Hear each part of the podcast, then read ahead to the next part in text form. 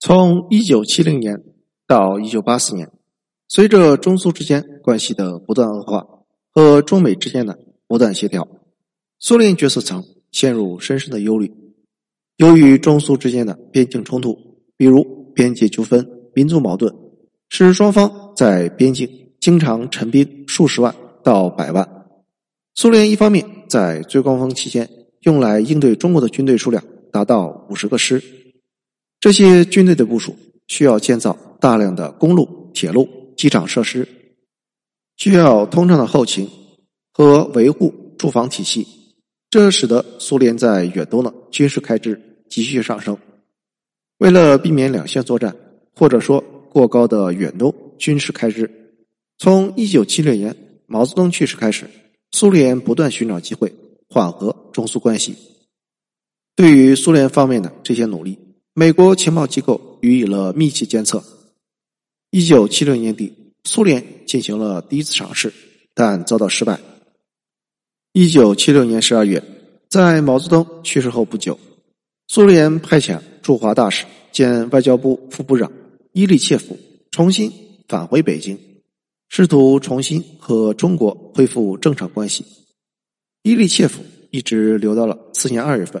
然后。带着更加悲观的结论返回莫斯科。一九七七年四月，布列日涅夫和他的国防部长乌斯基诺夫乘坐火车在国内视察期间，对苏联贝加尔军区领导人说：“从某种程度上来说，中国现在是苏联的头号死敌。”到了一九八二年十一月，苏共领袖布列日涅夫去世，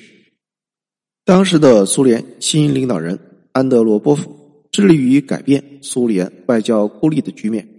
尤其希望缓和中苏僵局。他在勃列日涅夫的葬礼上极力的接近试探前来吊唁的中国外长黄华，希望能够促进中苏缓和的范围。但是由于苏联在中国关注的重大关键问题上拒绝妥协，这次和解的努力再次失败。对于其中的交涉过程。黄华外长的回忆录中有着详细的描述。在比尔凯西看来，中国对苏联的牵制作用不仅仅体现在中美之间的情报合作上，还体现在各个方面。在一九八二年访问中国前夕写给里根的报告中，比尔凯西表示，中国不仅仅在边境和苏联针锋相对，牵制了苏联的军事力量，更在安哥拉。埃塞俄比亚、柬埔寨战场上，是我们必不可少的反苏盟友。就像五角大楼所说的那样，每当苏联要和我们采取强硬姿态时，我们就可以出售大量的技术装备给中国，由此可以产生对苏联的重大压力。这个买卖真是再好不过。在一九八一年九月四日，为了震慑英美为首、西方越来越明确的敌意。苏联举行了震撼世界、史上最庞大之一的军事演习，而仅仅在十天之后的九月十四日，中国以苏联为假想敌，在华北举行了一场当时中国历史上规模最为庞大的军事演习，以此展现对苏联的针锋相对，直指苏联的远东方面。这一事实以明显的态势表明，中国的存在。哪怕其军事实力远远落后于对手，